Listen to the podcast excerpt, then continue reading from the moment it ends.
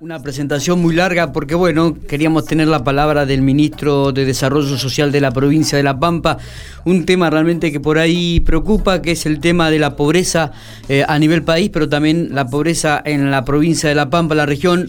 Nos dispensó unos minutos, no, nos pidió la posibilidad de salir entre las 9 y las 9 y cuarto de la mañana, tenía muchas cosas, mucho trabajo y ya estaba viajando, creo, a una localidad para participar de una actividad, así que le agradecemos al ministro de Desarrollo de La Pampa, Diego Álvarez, que nos haya dispensado estos minutitos para poder dialogar con él. Eh, ministro, buen día. Miguel Alastra lo saluda. Hola Miguel, buen día a vos y a toda la audiencia. Te eh. agradezco que me hayas dispensado este, este espacio, este, que por ahí tenías pensado otra actividad, pero En realidad no viajaba, sino que tengo el Consejo Provincial ah. de, Niñez este, en el día de la mañana. O sea que la actividad es mucha, por eso también le agradecemos estos minutitos. Eh, bueno. Ministro, eh, un tema realmente que preocupa, eh, los datos de la pobreza que se ha conocido a nivel país hace uno o dos días atrás a los cuales su, su par de, nación eh, llamó como, como realmente críticos los datos que reflejaban la realidad en el país. Una pequeña reflexión con, en relación a estos datos críticos y luego nos metemos directamente en lo que tiene que ver con la provincia de La Pampa. A ver, eh, son datos dolorosos, el que de cada 10 personas, 4 personas estén este, bajo la línea de pobreza. Eh, la verdad que son datos duros, dolorosos, eh, pero bueno, producto de la situación económica que se venía viviendo y una pandemia al medio que ha hecho un impacto muy, muy, muy fuerte en la economía y que repercute en la situación personal de la familia de, Argentina y pampeana. Claro. Eh, en el día de ayer el, el, gobernador de la provincia de La Pampa hablaba con una radio de la provincia de Buenos Aires y confirmaba el 33% de pobreza en la provincia de La Pampa, lo que implica que uno de cada tres provincianos prácticamente sería pobre. Estábamos estimando más o menos unos 118.000, 120.000 pampeanos. Y el 8,9% de indigencia también lo confirmaba, que más o menos abarca uno de cada 10, serían más o menos unos 32.000 pampeanos. ¿Qué, qué, qué reflexionas? Ahí hay una cuestión, la indigencia está medida dentro de la línea de pobreza. Bien dentro de esa línea de pobreza, el, uno de cada tres pampeanos está bajo la línea de indigencia. Bien. Uno de cada tres pampeanos está bajo la línea de indigencia dentro de lo que es el, porcentaje de la pobreza. Exactamente. bueno, y, partamos de la base de que lo que se mide pobreza para el INDEC es el conglomerado Santa Rosa Toay. Sí. Bien. No, digamos, como conglomerado no está medida la provincia en su totalidad. ¿Y qué y, si lo trasladamos a la provincia en su totalidad, ministro, eh, varía mucho de acuerdo a su parecer? A ver, tenés eh, particularidades en, las localidades. Hay localidades que por ahí pueden tener un, mayor índice de pobreza y otros menor. Este, pero bueno, a ver, lo que nosotros tenemos como dato estadístico es lo que establece el INDEC para el conglomerado Santa Rosa Toay, que lo que indica que el 32,8% de, las personas están bajo la línea de pobreza, y lo cual es un dato duro y doloroso. Sí, ¿no? Eh, sí.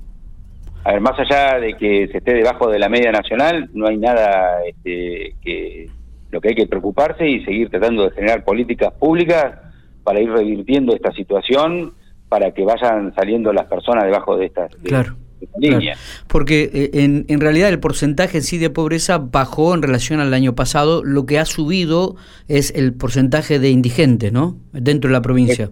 Exactamente, la, pobreza más o menos se mantiene, lo que ha subido dentro de esa línea de pobreza es el, nivel de indigencia. ¿Y esto es lo que más preocupa? Y sí, sí, porque se habla de que no hay un ingreso este, en esa familia que pueda garantizar una alimentación básica. Claro.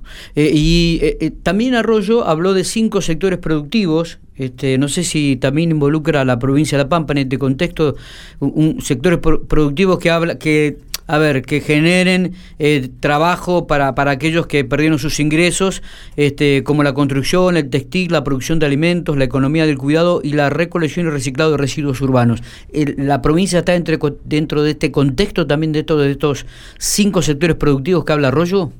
A ver, eh, esos son, eh, digamos, el gobierno nacional lo primero que estableció como, como prioridad cuando recién asumió fue el tema alimentario. A través de eso fue que sacó la tarjeta alimentar, que un millón y medio de, personas reciben esa tarjeta, que más o menos contiene unos 3 millones y medio, 4 millones de, personas para resolver el tema alimentario a niños menores de 6 años. Básicamente, más allá que las mujeres embarazadas y personas con discapacidad. Con posterioridad a eso, el desafío fue tratar de generar, estamos hablando de cuando hablábamos en enero, febrero, empezar a generar herramientas de trabajo para que la gente pudiera empezar a acceder a generar ingresos y poder ir mejorando su situación personal. Producto de ello fue que lanzó una serie de programas como Banco de Herramientas, el Potenciar el Trabajo, que van, digamos, con la idea de financiar o de acompañar con insumos, con herramientas, eh, la posibilidad de potenciar estos cinco sectores que vos bien mencionabas, que es la economía del cuidado, que tiene que ver con el tema de los acompañantes a, personas mayores, con el tema del cuidado de niños, con el tema del reciclado, con el tema del textil, con el tema de turismo, y esos cinco ejes no son este, taxativos, son meramente enunciativos y cada provincia digamos, dentro, cuando vamos conveniando o empezamos a avanzar con los convenios con Nación, le iremos dando la impronta de, que tenemos como características propias. Eh, pero básicamente esos son los cinco ejes que el Ministerio de Desarrollo Social de la Nación establece. Eh, nosotros, sí. Sí, nosotros a través de la, de la provincia, de hecho, la semana pasada y hace 15 días empezamos otra vez a entregar los créditos de economía social, que también son herramientas que, nos van a posibilitar dos cosas. Por, por un lado, por ahí este, em, sostener o apuntalar a aquellos emprendedores que, que cuentapropistas, este, que, em, que tienen ya una actividad, o bien poder financiar a través de la ley de descentralización este, nuevos emprendimientos que les permitan poder incorporarse al trabajo desde el emprendedurismo. Está bien. Eh, uno de los sectores que más ha sido golpeado en, este, esta pandemia, Diego, es el trabajo informal. ¿Hay algún dato, alguna estadística de, trabajadores informales dentro de la provincia? ¿Se ha profundizado, se ha agudizado más esta situación? Bueno, a ver, eh, una de las lecturas que se hace del aumento de la indigencia tiene que ver con que repercute básicamente con el tema del trabajo informal. Claro. Eh, recordemos que lo que se está midiendo, lo que se midió y el resultado son los primeros meses donde estuvo la pandemia y el aislamiento, donde los sectores informales, que son los que generan sus ingresos diariamente, se vieron este, complicados con respecto al tema de, poder generar un ingreso que supere esa línea de indigencia. Eh, y eso tiene que ver y repercute mucho con el tema de la informalidad de la actividad económica. Sí, tal cual lo que decís vos, es así. ¿Qué tal, ministro? Buen día. Santiago Bienhauser.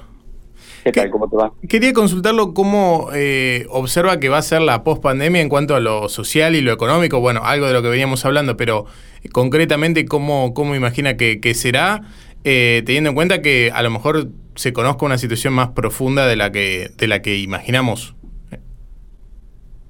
Eh, nosotros estamos, a ver, hemos aprendido y la venimos descubriendo día a día de, cómo es trabajar en el marco de una pandemia.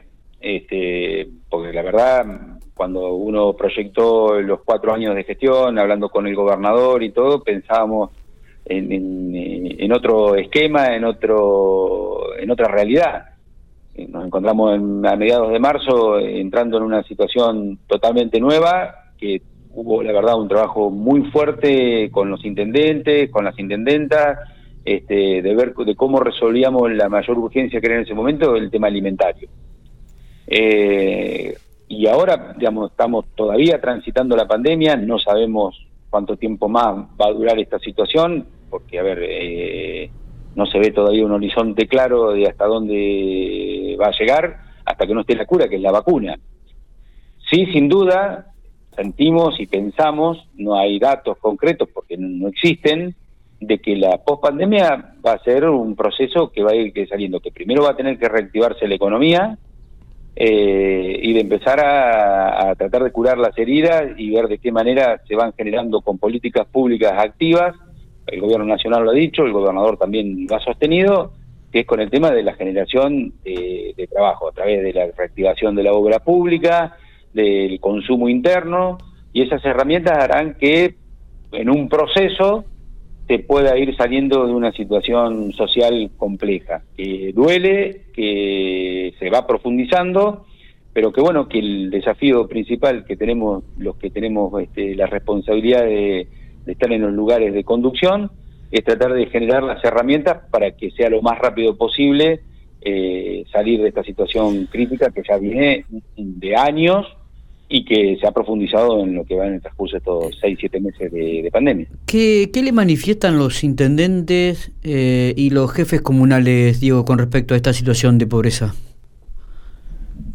A ver, primero eh, fue resolver lo alimentario, como, como te lo decía, que fue el, primer escollo y el, primer emergente manifiesto. que salió a la luz. Exacto. Después el tema es, el tema de cómo se genera trabajo. Trabajo. Trabajo tiene que ver con, un esquema mucho más macro, que el tema de la reactivación de la economía. Eh, y después, bueno, todo el tema de lo que repercute, el, tema habitacional, el tema este, de que hubo seis años o cinco años sin construcción, un plan de vivienda a nivel nacional, este, que, que generó un déficit, que eso le genera también la no posibilidad de tener un acceso a una vivienda provista por parte del Estado de ciertos gastos, como son los alquileres y la falta a veces de, digamos, el, alquiler es un precio que se regula en base a oferta y demanda. Este, al haber menor cantidad de oferta, los precios hoy de los alquileres son caros y genera un, ruido, en el cual, bueno, el desafío es junto con el gobierno nacional, poder generar este, algún programa que sea generador de trabajo como es la obra pública. Este, y eso sin duda va a ser un, primero, que el trabajo dignifica a la familia y segundo, que lo saca de la situación de, pobreza o de indigencia en la cual están hoy volcados. Está. Eh, creo que acá la, mejor forma de salir es hacer un trabajo mancomunado, articulado entre el Estado Nacional, Estado provincial y los municipios. Está. Ministro, le agradecemos muchísimo estos minutos eh, que ha tenido para con Infopico. Sabíamos que tenía la agenda súper cargada, pero nos habíamos, nos habíamos quedado de acuerdo ayer que íbamos a cerrar por lo menos 10 o 15 minutos sobre este el tema de la pobreza en, la provincia de La Pampa. Bueno, yo te agradezco a vos, Miguel, de darme también a veces los, los momentos y como siempre a disposición. Un abrazo muy grande. Gracias. Gracias.